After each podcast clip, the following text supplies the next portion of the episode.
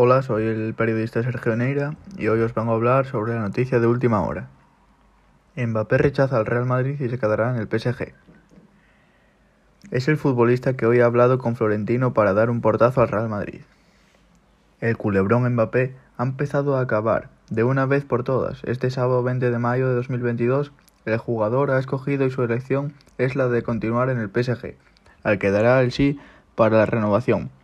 Así lo aseguran fuentes conocedoras de la situación a marca, detallando que Kylian ha sido el encargado de informar a Florentino Pérez.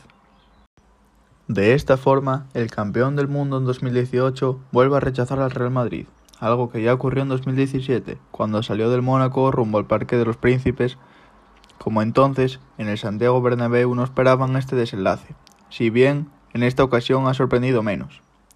El Real Madrid y Mbappé alcanzaron un acuerdo la semana pasada en todos los términos del que sería el contrato. Este incluía, entre otros detalles, el pago de 130 millones de euros como prima de fichaje, el dominio total de los derechos de imagen y un salario muy suculento.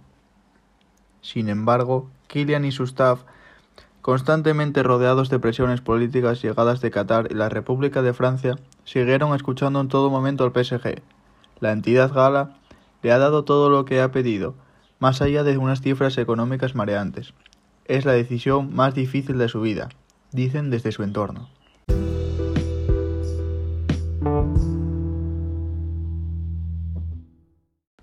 Lo que más ha pesado, no obstante, ha sido la parcela deportiva. Mbappé tendrá voz la más escuchada de hecho, en la elección del nuevo director deportivo y del próximo entrenador. Además, para preparar un equipo candidato a la Champions, se tratará de prescindir de algunas figuras y se intentarán contrataciones potentes.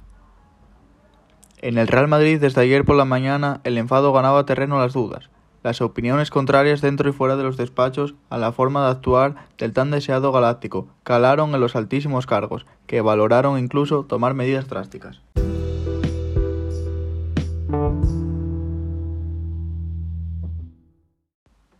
Pochettino, que es el entrenador de Mbappé, afirma que no tiene ni la más mínima idea de su decisión, ya que dice que es muy personal.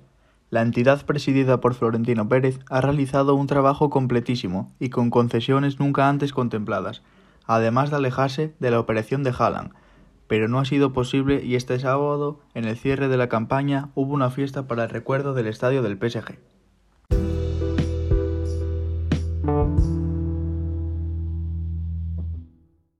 Bueno chicos, aquí termina mi crónica importantísima para el mundo de deporte. Espero que os haya gustado mucho y nos vemos en la siguiente.